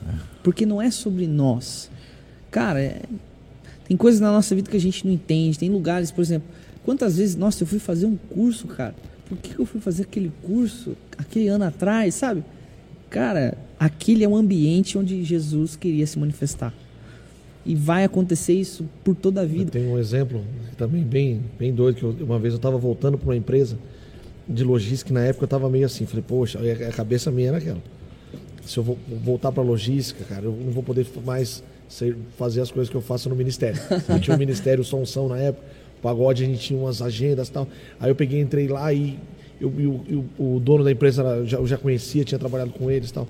E aí eu peguei e olhei, né, quando ele falou assim, ó, esse aqui é, é, me- eu conheço ele, ele é um cara de confiança, falou pro, pro gerente, falou assim, ó, se vira com ele, mas eu quero ele dentro da empresa. Eu falei, a casa caiu, já tô dentro. Aí eu comecei a olhar pro lado de fora da, do, do vidro e vi aquela empresa. Eu falei, meu, vou me meter nisso aqui de novo, né, cara? É. E aí o interessante é que bem na hora que eu comecei a olhar, veio um rapaz assim, cara.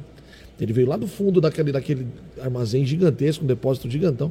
Ele veio e virou e foi tomar água. E, cara, pasme, o cara era bem um torresmo também. O cara tava com a camiseta, parecia um outdoor. Sabe o que tava escrito na camisa do cara? Evangelizar é preciso. Você não tem noção. Eu falei, Deus, ele tava eu aqui, tipo aqui? Gideão, né? Coloca Não. algodão seco, agora falei algodão não, molhado. É isso mesmo? Não, Ah. é isso mesmo. Aí o cara me aparece com um outdoor nas costas. E se fosse magrinho, era mais Só difícil de enxergar. o cara era grande. O cara era grande, era forte mesmo, né? E aí tava assim, evangelizar é preciso. E seis meses depois, a gente tava fazendo um culto dentro da empresa, uma hora antes do, de começar o expediente. Quer dizer, a galera chegava às sete, tinha culto, dava 30 pessoas lá dentro, cara. Cara, então, Deus. assim, é exatamente isso, cara. É. Depois ele mandou largar e tá aqui, né? E, Mas e- e você sabe que isso, isso acontece em grandes proporções, como uma decisão de vida, sair de um emprego, mas também acontece em pequenas coisas, Exato. como mudar É. um caminho, mudar uma rota de carro para casa, você tá entendendo? tipo assim, é semana passada tava com minha esposa e aí eu senti de fazer uma rota diferente para abastecer o carro. Ela falou, amor, você vai lá naquele posto? Eu falei, não, vou lá no outro posto, que era muito mais longe. E era muito mais caro. Não sei nem por que, que eu fiz isso. Não existe uma explicação lógica. E era, tipo, na beira da rodovia. Isso lá em Sorocaba, na beira da rodovia e tal. Cara, na hora que eu cheguei, abasteci o carro e tava saindo, eu vi uma mulher que tava dirigindo o carro dela e ela tava numa baita dificuldade, morrendo de medo. Eu acho que era uma das primeiras vezes que ela tava entrando na rodovia de carro. E ela ficou morrendo de medo, cara, de entrar na rodovia. E eu ali com o carro, eu falei, Senhor, o Senhor só me enviou aqui Pra por misericórdia dessa mulher. E o que, que eu fiz? Entrei na frente dela e segurei o trânsito para ela passar. Irmão, aquilo, eu não falei de Jesus. Eu não falei que Jesus ama ela.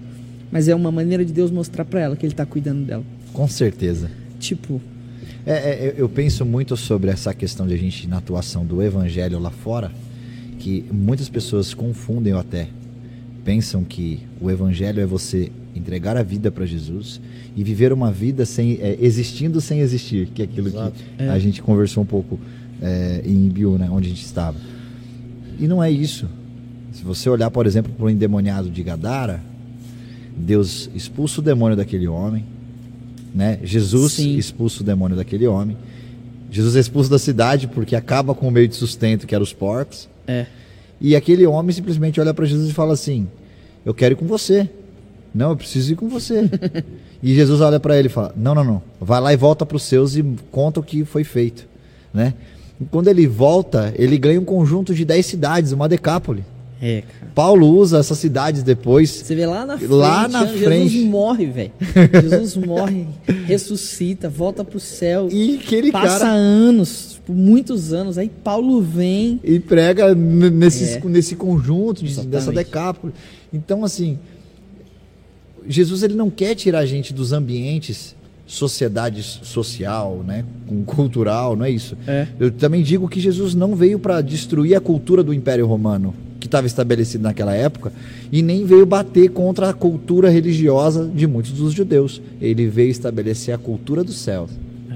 sem ofender nenhuma delas. Exatamente. Então, assim, com muita sutileza, educação, respeito, Sim. Jesus nos ensinou qual é o caminho de não só manifestar enquanto estamos aqui. O templo é um lugar de aprendizado, lá fora é um lugar de prática. É. Então, eu, eu até falando nessa, nessa questão da manifestação daquilo que você tem feito na cidade, é a prática É. do reino ali. Hoje né? eu acredito que tudo isso vai se resumir a acessos, cara. Ele nos faz, nós seremos os acessos de Jesus. Em qualquer ambiente, em qualquer lugar, em qualquer situação, nós somos os acessos. É só isso. Lembra da palavra do, do pregador? Um, Silas, eu já comentei isso com o Du, mas é incrível, cara. Um pregador, eu estava num, num treinamento, chama Treina Jovem em Minas Gerais, se não me engano, ou Curitiba. E eu lembro que esse rapaz, chama Pedro do Borel, é um cara conhecido, cara, fez um trabalho muito bacana lá no Rio de Janeiro. Conhece, né? Não. Nunca ouviu falar. É, se você procurar, cara, ele, mas, cara, assim, um dos caras assim, que mais me impactou. E aí, algo que ele disse foi muito interessante. Ele falou assim que o sonho dele era estar em Israel. E um dia ele orou para o Senhor. Falou assim, Senhor, eu quero estar em Israel, eu quero andar pelos caminhos a qual você andou. Uau. Ele falou que sabe o que Jesus respondeu para ele, que o Espírito Santo falou para assim, e o meu desejo é andar através de você por caminhos a qual eu não andei. Uau. Cara, é os acessos que você está falando. Deus. É os acessos. Então nós somos o corpo de Cristo, nós movimentamos. Então, assim, Cristo, quando eu falo corpo de Cristo, é que nós, Cristo vai em lugares onde ele não foi, É verdade. fisicamente, e vai hoje através de nós. Incrível isso. Meu Deus. Prática. Valendo. Paulada, né? É. Deixa Madeira eu, do, do, do eu, eu chamar uma responsa aqui, muito bacana. Eu quero saber com a equipe, com a produção, se está tudo pronto para isso. Então é o seguinte: chama a vinheta rapidinho que a gente já vai voltar aqui com vocês.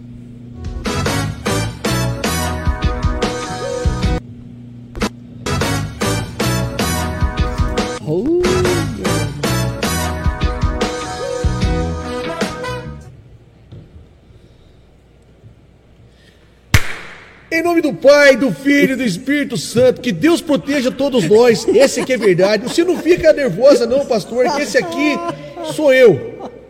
Eu tô aqui para fazer merchan. Porque me chamaram para estar tá aqui. Eu tô feliz demais, porque eu ganho dinheiro e ainda como coisa boa. E por falar em coisa boa, pô, tá a arte aqui. Ô Naná, você tá dormindo, meu irmão? Cadê a arte aqui do, do negócio aqui, meu irmão? Meu Deus. Tá aqui, ó. Tá aqui, ó. Irmão, como que vocês aguentam? E chegou aqui. Tô aqui para falar pudim perfeito. Esse nome tem tudo a ver. Por quê? Porque é perfeito pra caramba. Porque esse pudim é bom pra caramba. Eu sou bom pra caramba. E o pudim é bom pra caramba também. Esse aqui é verdade. Olha aqui, olha que coisa maravilhosa. Eu tô com o pudim. E para não deixar vocês aí olhando aí, tá aqui, ó. Nós tá com ele na mão. Esse aqui, do, você lembra lá das instruções? Eu vou fazer agora pra ver. Você vai fazer besteira, do. Não, ó. Vira o pratinho assim. Olha só. Pra fazer raiva nos seis que estão em casa. Aí você vai que vai ficar com vontade. Aí mas daqui a pouco eu já vou. assim, ó, você ó. para de falar, só faz aí. Do quem tem que falar aqui ó, sou eu. ó, ó, ó. Você Já tá me atrapalhando. Já foi. Eita, papai. Ser é bom, olha aqui. Dá pra mim o pudim aqui. Não, não, esse aqui é meu. eu quero cara. mostrar pro povo que tá em casa. seu guloso. Olha aqui. O Veloso, seu cabelo de boneca, o Silas. Você tá parecendo o Veloso com esse cabelinho seu aí. E aqui, esse pudim é é bom tira, demais. velho? Dá uma olhada. Você chamou de torresmo, agora eu vou zoar você. E aqui você põe. Cabelo de boneca, não. É, cara. cabelo de boneca. Você mandou fazer esse cabelo aí. Olha que maravilha. Corta aqui, Naná. Que maravilha. Que pudim. Olha só. Quase que eu falei igual o meu irmão lá. Ah, que maravilha. Mas eu não sou ele, eu Entendeu sou o Neto. Olha que coisa gostosa. Eu vou comer o Pode pudim do comer. Du. Solta aqui, ó. Daqui, ó. ó. Tem uma técnica aqui, gente. E é, e é bem simples. Você faz isso aqui, ó. Você tá falando, quem tem que falar sou eu. Mas é que você tá Esse comendo. pudim é bom pra caramba, deixa eu falar aqui. Eu sei quem faz, conheço. Inclusive é minha irmã. E ela é boa pra caramba. É sua irmã. Por isso que eu tô desse tamanho. Olha aqui, esse pudim é bom mesmo. Mas Po- você não vai ficar assim. Posso comer? Coma, coma à vontade, que bom que você não fala, que você tá aqui, você tá me cortando. Então aqui tá aqui o Instagram, arroba Pudim Perfeito da Cris. O telefone, o WhatsApp, eu sei que tá vendo ó, que o, o, o- pastor, cor- corta no pastor, ele tá comendo pra caramba aqui. É, tá bom ou não tá, pastor? uma delícia. Já falou bastante agora. Agora então volta aqui, o WhatsApp é o 11 91 4911 4286 27. É bom. Pudins perfeito da Cris. E vou falar outra coisa boa. Você que tá todo mundo que tá na igreja aqui arrumando a igreja, fica esperto aí. A partir de agora, você que tem em casa, você vai entrar no Instagram, no Instagram desse pudim perfeito que tá aqui. Você vai curtir o Instagram. Você vai marcar. Instagram, fala direito. Eu, eu falo Ô, do jeito que Neto, eu quiser, porque eu, eu, eu não sou letrado, meu irmão. Eu não fui formado em Harvard, eu não fui formado em lugar nenhum, mas eu tô melhor do que você. Tô ganhando dinheiro pra caramba, essa que é a verdade. E aí, você vai entrar no, no Instagram, você vai curtir a foto que tá lá hoje, tem uma foto do pudim. E semana que vem vai ser sorteado aqui dois pudim de meio quilo. Nossa! Do quê? Dois pudim de meio quilo nós vai sortear aqui semana que vem. E, Mas como é que eu quero saber como que participa? participar, vou explicar para você. Presta atenção, hein? Vou falar uma vez só. Você vai entrar no Instagram, vai seguir, página aqui, Pudim Perfeito. Você vai. Eu já falei isso uma vez, vou ter que falar de novo. Fala de Tô novo. perdido aqui, eu tô com vontade de comer esse pudim. E aí você vai entrar lá, vai seguir a página Pudim Perfeito, vai clicar na foto e vai marcar alguém. Só não marca fake e não marca famoso. É isso. Porque se marcar eu, que Uma sou pessoa famoso de cada caramba, vez. não vai adiantar. Uma pessoa de cada vez, Marca Neto. uma pessoa de cada vez. Então você vai lá, você marca, marca o tio, marca o pai, marca a mãe, marca o cachorro, marca todo mundo. E você tem mais chance de ganhar semana que vem. Vai ter dois desses, Silas. Você vai participar? Eu vou. Então você marca, porque tem um monte de gente sua aqui que tá aqui. Um tal de Duarte daqui, Duarte dali. Todo... Curta aí. Deixa eu ver quem tá aqui, mandar esse povo curtir. Não esquece de curtir, maravilhoso. Olha só que coisa. Agora eu vou comer, eu vou fazer raiva pra vocês. E derrubei tudo na mesa.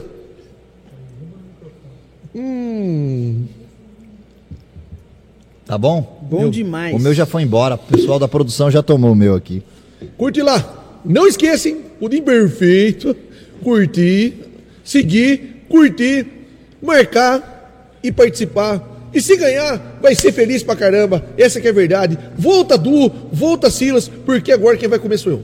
Feliz. É isso aí. Já comeu, Silas? Já? Tava bom? Uma delícia. O meu sumiu aqui, cara.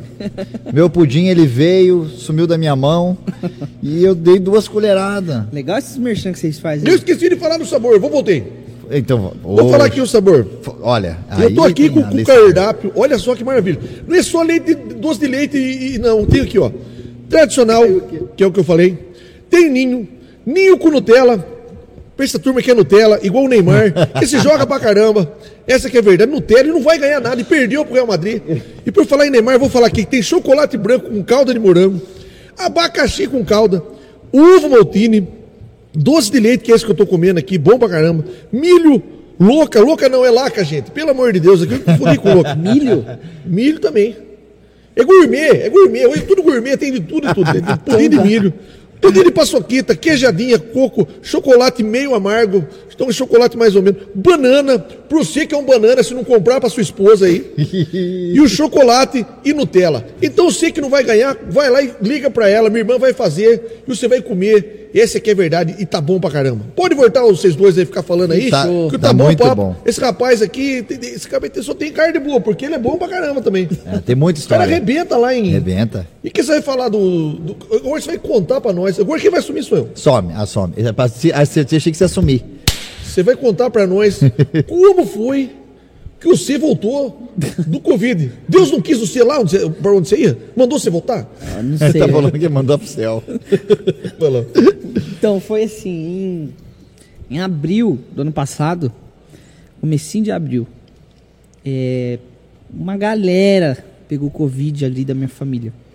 Então, meu primo, meu tio, minha irmã e minha tia, minha, minha outra prima, uma galera. E, cara, até então, é, tava tudo bem. Aí meu tio piorou muito, foi, foi entubado, ficou em coma, O pai do Igor. pai do Igor. É, o Igor também foi internado, minha irmã ficou internada. E aí eu achei que, pô, vai ficar tudo bem. Minha, minha, minha esposa estava de nove meses de gestação. Lembro bem. Barrigão e tal, nove meses eu pintando o quarto. Comecei uma coceirinha na garganta, fui, fui fazer exame, deu positivo. Aí, beleza, vou tratar em casa. Só que, cara, eu fui piorando muito, fui piorando, fui piorando. E aí fui pro hospital. E aí no meio desse processo já eram o quê? 10 dias já que eu tava nesse processo. E aí eu tive uma, uma crise respiratória muito forte, em alumínio mesmo. E passei mal. E aí fui pro pronto-socorro, tudo. E aí fui, fui internado. Fiquei internado, fui transferido fui, e fiquei internado. E só fui piorando. Só fui piorando. E nesse período, é, nervoso, mal, porque minha esposa estava grávida, minha, minha filha estava para nascer a qualquer momento. A gente, naquele momento de pandemia, acho que foi o pico da pandemia, é, não tinha o que fazer. Eu, eu no hospital não podia fazer nada, cansado. E aí a doença só. Cada dia era só notícia ruim, só notícia ruim. E fui piorando, fui piorando. E aí foram acontecendo erros também é, de médicos, enfermeiros no meio desse processo. Por exemplo, uma das coisas que mais agravou a minha situação foi que eu estava no quarto dependendo 100% do oxigênio, estava ligado na parede e eu precisava fazer uma tomografia. Até aí, tudo bem. Me leva no cilindro, faço tomografia e volto pra cama. Cara, ela chegou no quarto e falou assim: Silas, eu vou desligar o oxigênio e ligar no cilindro rapidinho. Você vai ficar sem respirar, beleza. E fez. Só que ela não conferiu o cilindro e ela saiu do quarto. Ai, Jesus amado. Tava sozinho no quarto, irmão do céu. Ela, ela saiu do quarto, eu vi que o negócio começou a acabar. Foi parando, parando, parando, parando e acabou. Acabou o oxigênio do cilindro, eu sozinho no quarto. Dependendo 100%, já não tava bem, já tava péssimo já. Meu Deus. Naquela hora eu falei, Senhor, leva logo, porque eu tô agonizando. E eu comecei a agonizar, comecei a querer respirar e não dava. É igual botar a cara embaixo da água e tentar, não dá. Não vinha ar, e o pouquinho que eu tinha, eu falei, não, não consigo gritar, não consigo fazer nada. Comecei a me debater na cama e, tipo. E ela voltou pra buscar uma toalha. Voltou pra buscar a toalha, eu já não tava mais enxergando, ouvindo. Eu já nem lembro muita coisa. Caraca, velho. Pesado. Voltou pra buscar uma toalha. E. Daí naquele dia eu piorei, velho. Daí fui pra UTI também. Quando eu cheguei na UTI, eu vi uns de 14 a 16 leitos, assim. Todo mundo entubado. Nossa. E aí eu era o único que tava acordado ali. Tava todo mundo entubado e passei muito mal. Bebe uma água aí. Acabou. Eu engasguei com a água mesmo. Fez mal pra mim. Aqui. Aí eu. O que, que eu fiz? Graças a Deus. E a fé dos outros, né? Graças à fé dos outros. Eu melhorei, cara. Aí saí da UTI, fui pro quarto, aí comecei um processo de recuperação. A única máquina que funcionou em mim foi a, a de alto fluxo. E aí melhorei. Aí comecei a receber notícia boa, que meu primo Igor também já tinha recebido alta, minha tia também já estava bem. É, a Daiane já estava mais calma, minha esposa. E aí fui melhorando. Passou acho que uma semana, me deram alta. Fui para casa, não tava andando direito, tava muito magro e tal. Agora eu não tô mais, agora já tô gordinho. É. Aí, dá pra perceber, né, Edu? Não ia falar nada, não. Aí beleza, cara. Uma semana depois que eu saí do hospital, minha filha nasceu. Meu Deus, cara. Cara, Graças Aí eu tava no mesmo hospital, assim, com, a- com os mesmos enfermeiros até, alguns. eu cheguei a fazer. mesmos. Eu lembro que assim. Tava fazendo uma sequência de live da zero a uma. Lembro. E eu tava num processo de oração com uma galera. Da zero hora. Foram 36 lives. Nossa. Todos os dias. E a gente tava orando. Oramos muito por você. Eu falei, lembra que eu falei pra você? Rapaz, eu não me lembro de ter orado tanto assim na minha vida que você me fez orar. Me botou pra Foi. orar, né? E a galera do- da, da igreja também, os grupos do WhatsApp. É, muita gente direto, orando. cara. Eu, eu sou muito grato, hoje- porque eu falo, eu falo muito isso, que não foi pela minha fé. Não foi. Teve horas assim de eu A gente falar, chegou a conversar uma vez por vídeo, lembra? Foi. Eu acho que quando a gente conversou, não tava muito legal ainda, né? Não, você tava numa uma fase É. transitória ali, do, da melhora pra piora, né? Por conta desses sustos que eu tomei lá, eu saí do hospital com. tomando um remédio controlado, um monte de coisa. E aí fui diagnosticado, cara, com, com transtorno de ansiedade, depressão. E tomo medic faço tratamento até hoje, passo psiquiatra, tudo certinho. É um tratamento de dois anos, mas é, meio que juntou, né? Igual eu tava falando. Você vem naquele processo de anos trabalhando, sabe, sem férias direito, sem descansar e tal. Já briguei com você já a Já, a respeito gente de. só descansa quando tá doente, velho. É, e aí veio, veio acumulando, acumulando, acumulando. Ah, o corpo não aguenta. Mas graças a Deus hoje é um outro momento, sabe? Sim, sim. Hoje minha filha nasceu, já tem 10 meses.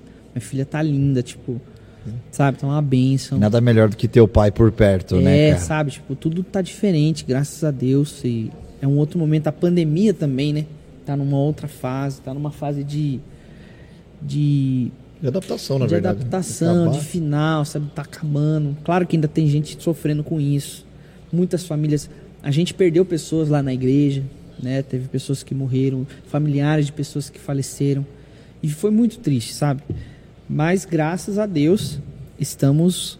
é, continuamos, né? Continuamos. Ele tá aqui hoje com a gente, né? É. Tá aqui Contando essa história, testemunho, trabalho. Mas o que eu vejo assim também, o que eu passei, o que eu passei é, não é nem perto do que algumas pessoas têm passado, sabe? Tipo, é, eu, eu fui num treinamento de pastores lá na igreja da cidade e antes eu São José dos Campos, não é isso, isso? São José.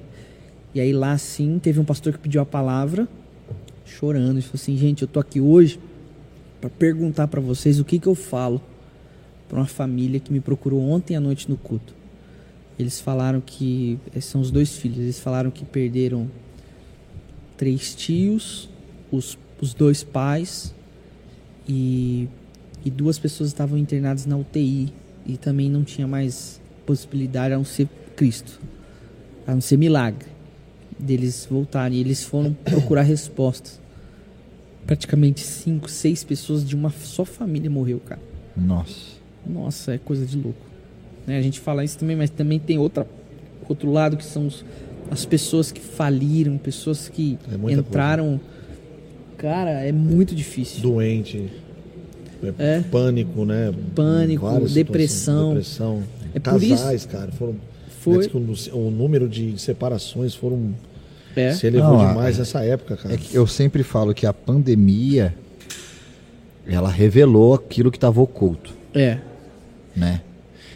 Pessoas que já vinham de um período, por exemplo, de ansiedade, que foi muito mais aguçado, manifestado Foi. de uma forma. E é, e é por isso que abrupta. hoje, nós como igreja, a gente tem que estar pronto. A gente Pronto. tem que ser a igreja para o mundo desesperado, cara. Ah. Sabe? Porque não tem lugar. Não tem lugar para as pessoas ir, não tem, não tem palavra que conforte um coração que perdeu alguém. A igreja tem que ser esse lugar, tem que ter essa palavra, a igreja tem que ser essa base para a pessoa recomeçar, para a pessoa, sabe, pelo menos conseguir ali sobreviver Sim. até ela se juntar aos caquinhos, sabe? A gente precisa ser esse lugar. E eu creio, sabe, que Deus tem levantado um, um povo é, que tem pensado nisso, sabe? Eu, eu, eu tava assistindo um podcast onde você fala sobre o projeto Avançai. Do projeto Avançar. E, cara, é exatamente isso, sabe? Da gente realmente imprimir no coração dessas pessoas essa essência. E, e- fazer com que a igreja se manifeste em qualquer ambiente, em qualquer lugar, aonde ela estiver, junto ou separado, vai ter que. A gente vai ter que ser igreja. entendeu? É, é verdade. Eu, eu penso dessa forma. A igreja precisa tomar uma ação sempre. Nós somos a luz do mundo, né? É a luz É. do mundo. Vocês são o sal, É. sal e luz, Não né? se E esconde um candeeiro debaixo de uma mesa. E é assim, se você apagar isso é é interessante, né? Fazer uma dinâmica. Você pode apagar todas as luzes aqui, cara. Todas. Deixar no, no máximo da, da, da, da escuridão. Se você lá na porta acender uma luzinha no celular, aquela luzinha já é o necessário para que a pessoa encontre o caminho. É, isso é forte. É forte, né? Uau. Então, uma luzinha, então assim, cara, para onde, eu- onde eu vou? E aí, pelo fato de ela estar enxergando uma luzinha lá no fundo, fala, não, ali, cara, tem uma luz lá, eu, vamos seguir aquela ali, porque ali vai nos mostrar o caminho. Então, é, é- somos nós, né? Então, a gente não pode ficar reclamando. Eu vejo, né, eu acho que até eu já fiz isso também, você é, reclamar, que você tá, não, eu tô num ambiente que, que não tem, né, só tem problema, não sei o que, cara, você tá ali para exatamente para mudar. Você quer estar só na igreja, né, cara, tá todo mundo ali cantando, mãozinha para cima, não. É nesses lugares onde Deus quer Você manifestar. falava agora. muito essa frase, tipo assim, seja você a igreja que você quer estar. Você tá entendendo? Porque é muito fácil falar mal da igreja, do ambiente, do lugar, culpar os lideranças, os pastores, a equipe, culpar os outros. Só que a gente percebe que se nós formos essa igreja que eu quero estar, tudo muda. Eu não vou ter do que reclamar, Exatamente. né? Ninguém, ninguém vai reclamar de si mesmo, no caso. É, é verdade. Então, seja você a igreja que você quer estar. Se eu quero estar numa igreja avivada, eu vou ter que ser avivado. Se eu quero estar numa igreja que cura, eu tenho que ministrar cura, cara. É, eu tenho que ser essa igreja. Cê- Você falando isso, sabe o que, que eu então, pe... só para compartilhar com a galera aqui, Sim. então, galera. O Henrique, Henrique Pascoal lá de Sorocaba tá aqui. É um dos partes, aqui, é um dos É. trabalhadores aqui. Hoje ele legal. tá de Ó. folga hoje, o Henrique. Aqui o, o Marco, o Marquinho, o Marcos Feliciano é o Caco, né? Uhum. Esposo da, da- da nossa irmã Cláudia. Tá, parabéns pelo Mercado Solidário, fantástico, coisa linda, tá Obrigado. aqui falando, né? É, o Henrique também está dizendo aqui se a igreja não né, não estiver atuando da porta para fora, né, não faz muito sentido a gente só estar aqui. Exato. É, tem aqui alguém, a Dayana, a Daiane Rodrigues. Daiane Rodrigues, quero pudim. Botou uma carinha aqui. Deu, a Lígia também, a Lígia lá de Biúna, É ele. missionária Lígia, tá aqui também. A Sara tá aqui. Camila Artes. Camila Artes é minha cunhada, que ela tá lá em Tubarão, Santa Catarina, tá acompanhando Ei, a gente que aqui. legal. Tá triste porque Grande abraço. Falou, parece que tá muito bom esse pudim. a Eduarda, minha filha, a Geisa tá aqui, já falei. E o apóstolo o apóstolo Fábio. Fábio Ferreira. Ah, o apóstolo Uma benção, hein? Esse É, aí. esse- vai vir aqui sentar com a gente É na mesa Tem aí. que vir. Falar um pouco. Ó, o seu, do o seu, seu, o seu irmão. É, meu irmão Alex. Alexandre Pires. É ele mesmo. É isso Legal. aí, É cara. isso aí. Então, a gente estava falando sobre a a questão da construção da igreja, que nós queremos ir Sim. e precisamos nos tornar ela primeiro, né? Eu penso também que a nossa opinião pessoal não deve ser maior do que o propósito central, Exatamente. que é o de Cristo, né? Então, quando eu falo, quando a gente pensa no, no conjunto todo, ser humano, ambiente, sociedade, é, luz do mundo, desenvolvimento e trabalho, a gente tem que olhar como um todo e pensar mais no nós do que no eu, né? E aí, então aí, aí a igreja começa a fazer a diferença nos ambientes onde ela está. Sociedade principalmente, né? Com- É, Pode eu falar. percebo o seguinte, por exemplo, casamento. Casamento, o que, que é um, um, um casamento feliz? Um casamento, basicamente, é você viver em busca da felicidade do outro. Não de ter o que o outro tem, mas em fazer o outro feliz. Isso é um casamento. Quando a gente olha para a igreja, ela tem que ser assim. A igreja ela tem que viver em busca da felicidade, da ministração do reino na vida do outro. E cara, nada mais mais, mais um exemplo mais claro do que a gente entender que quando nós somos tratados como noiva de Cristo e que Cristo deu a vida pela igreja, é isso. Eu olho para isso e, e, e, esse é o reflexo na sociedade. Qual que é o reflexo que eu quero passar para a sociedade? Cara, eu preciso ser esse lugar que vou trabalhar e vou tentar tomar decisões na minha vida que vai manifestar o reino na vida do outro, que vai pregar a palavra, que vai ensinar o evangelho. E esse evangelho é através de princípios. Eu tenho duas bebês em casa, você também tem, um, né, um garotão lá. E, cara, a gente ensina os nossos filhos por exemplos. É. Né? Eu posso falar para minha filha 50 vezes que ela não pode fazer aquilo, mas ela vai aprender quando ela vê o porquê que não pode fazer aquilo. E quando ela vê, vale mais do que 100 vezes falando. É o discipulado ali, né? É. Então, a igreja precisa ser isso. Não é aquela igreja que prega muito bem, apesar de ser muito bom Sim. estar numa igreja que tem uma palavra boa, um louvor abençoado. Beleza, isso é ótimo. Mas a igreja essencial é aquela que aprende no domingo, aplica na segunda. Eita. Né? Aquela, aquela que você escuta a palavra e já coloca em prática. Se não, meu irmão, senão não passa de fantasia, não passa de algo emocional, sabe? Não é mais, é, isso não é mais foco e não deve ser e nunca deveria ter sido o foco da igreja o mega culto, a, a experiência. Cara, o evangelho tem sentido quando ele tem prática, quando a gente aprende no domingo e a gente aplica na, na segunda. segunda. Isso é. Essa acho que vai ser a lição aí da. É. O evangelho é quando nós aprendemos no domingo e, e aplicamos na segunda. É. Silas, nós já estamos chegando aqui no fim e oh, com muita tristeza, na verdade, porque realmente o bate-papo aqui está incrível, está interessante. Você é um cara que tem muita experiência, apesar de novo, né? Apesar de jovem, né? Jovenzinho, né? Jovem mancebo, a gente fala, né? Mas, cara, é, eu agradeço você por Amém. ter aceitado esse convite, ter compartilhado suas experiências. Amém. Eu sei que isso está falando com muita gente, né? E, cara, você vai vir muitas vezes aqui com certeza. E eu quero que você dê um, deixe uma mensagem para a galera que está nos assistindo. A gente até esquece, né? tá filmando. É, não, porque aqui é essa a intenção mesmo, para ficar demais, é. é, à vontade. Só lembro quando ele faz o merchan. Aí eu lembro, pô, tá filmando. Tá filmando. então, mas eu queria agradecer vocês, obrigado. Esse projeto de vocês é muito especial e eu sei que não se resume a vocês dois.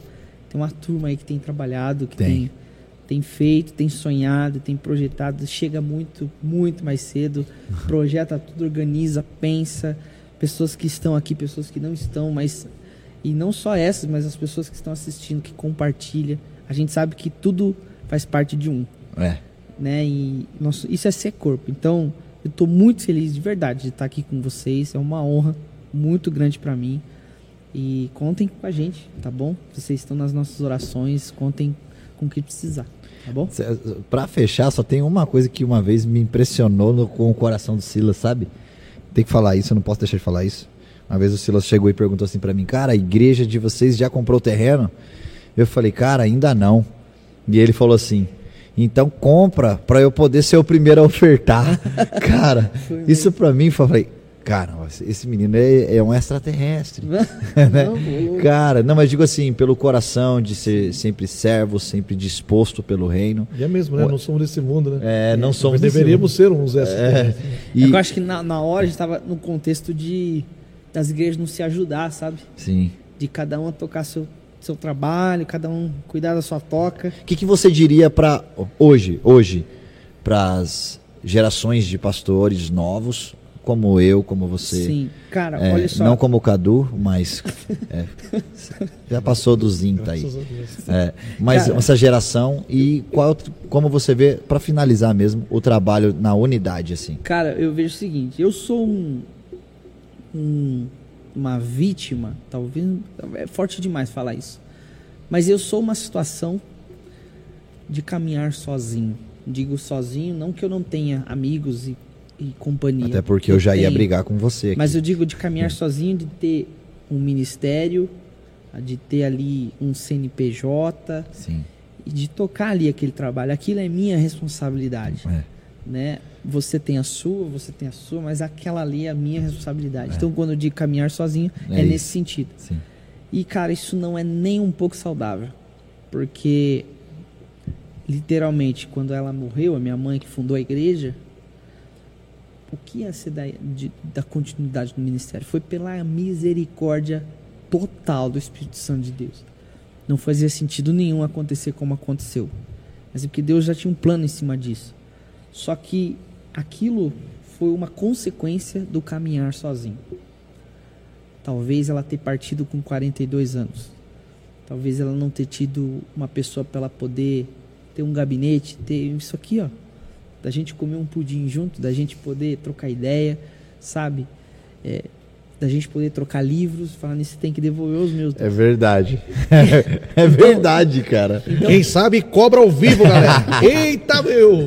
Então, Ô, louco, bicho. Então, tipo, isso é um, um reflexo da falta de unidade, sabe? Da, do eu sou o dono, eu sou o pastor, eu que mando, e cara, isso não é nem um pouco saudável. Eu tenho aprendido isso e tenho percebido que não vai, no final de tudo, não vai ter vantagem nenhuma isso. Nenhuma, nenhuma. Eu tocar as coisas sozinho.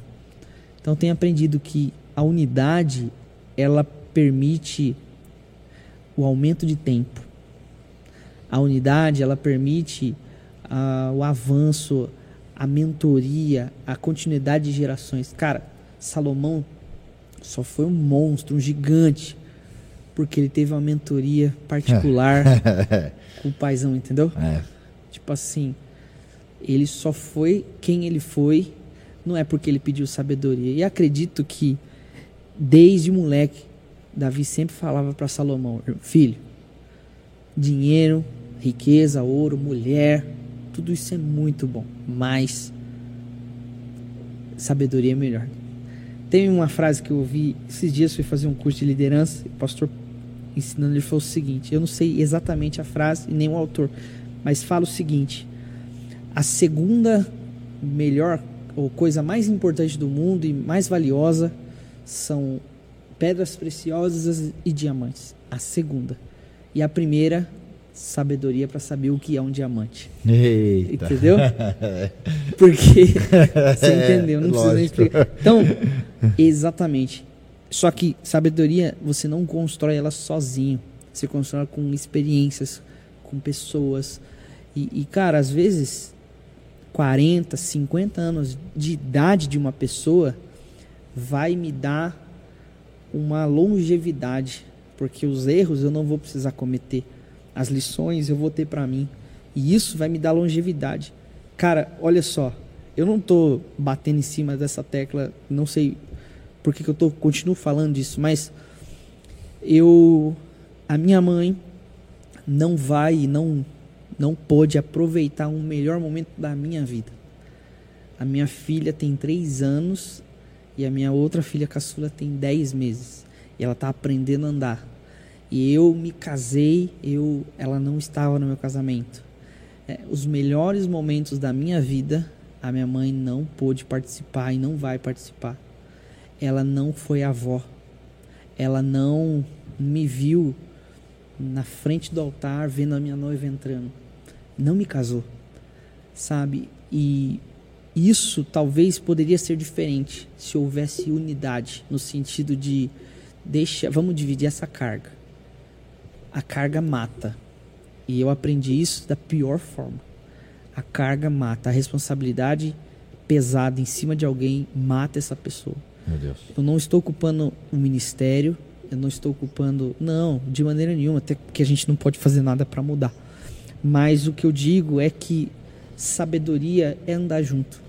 E isso vai fazer toda a diferença. Essa igreja, ela tem longevidade e vai ter muita longevidade, porque você sabe dividir a carga.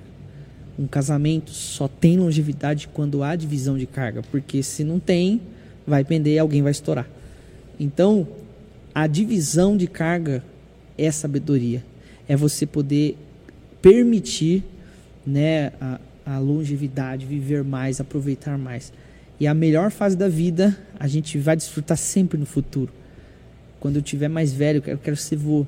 Só que eu só vou conseguir ser vô se eu tiver companhia de pessoas, se eu dividir as minhas Meu cargas. Deus. Se não, cara, não vai, não vou chegar. Meu Deus. Entendeu? Você pregou. Sa... oh, Isso aqui não, foi uma de- de lavada verdade. aqui. Meu, eu, eu agradeço né, pela oportunidade. Foi muito ministrado pela sua vida, né? A gente está tendo hoje Amém. o primeiro contato e é, e é interessante, né? Parece que desde quando a gente sentou aqui, parece que a gente já se conhecia um. Não, um falei pra você, cara. Eu É, mas não é o Torres, mas não é esse, esse cara. Eu- agora, agora.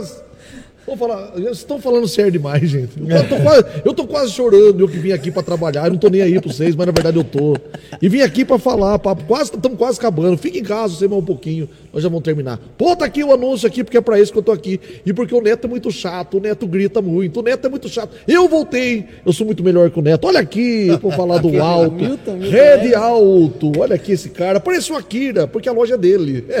Por isso que ele tá aqui, esse barbudinho, rapaz. E o Akira tá tão barbudo que tá parecendo o Ângelo Basso. Meu Deus do céu. Ele tá barbudo.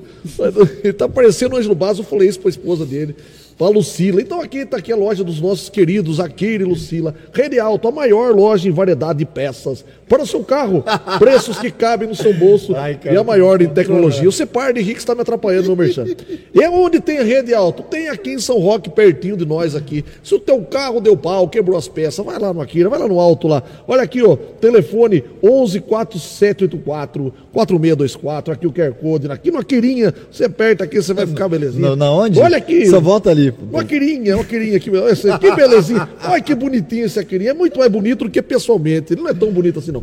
Ó, aqui o WhatsApp, 1193 2470639. É muito bom lá. Eu já comprei peça no meu carro. Meu carro ficou bonzinho, bonitinho e barato. Cabe no bolso. Pra que ir pra beleza. onde? Pra Mozambinho. Pra ir pra Mozambinho, pra ir pra Minas Gerais, que lugar bonito. Eu tive no Mineirão domingo, vendo um galo mais bonito do mundo. E o galo ganhando o Cruzeiro. Eu tava de verdade, eu tava lá. Tava lá mesmo. Eu vou postar foto, eu vou mostrar os vídeos pra você, pastor Eu Silas. acredito, você tá falando. E os meus Silas falsos, porque eu achei que quando vinha o Silas aqui, esse programa era grande, que- porque me recebe, ia estar o Silas Malafaia, mas tá o Silas de alumínio, mas tá tudo bom também. O cara tem uma história bonita, é isso que importa, né? O Silas- se o Silas estivesse aqui, já tá gritando, meu irmão, eu não quero saber, meu irmão. Então não adianta, é melhor estar aqui esse rapaz, que fala muito mais manso, muito mais calmo. Mas não tô- quero falar do Silas, quero falar da Rede Alto. Então você que tá em Araçariguama, tem lá também, Mairink, Ibiúna, Mairink, Ibiúna, Araçariguama, São Roque, estão em Piedade também.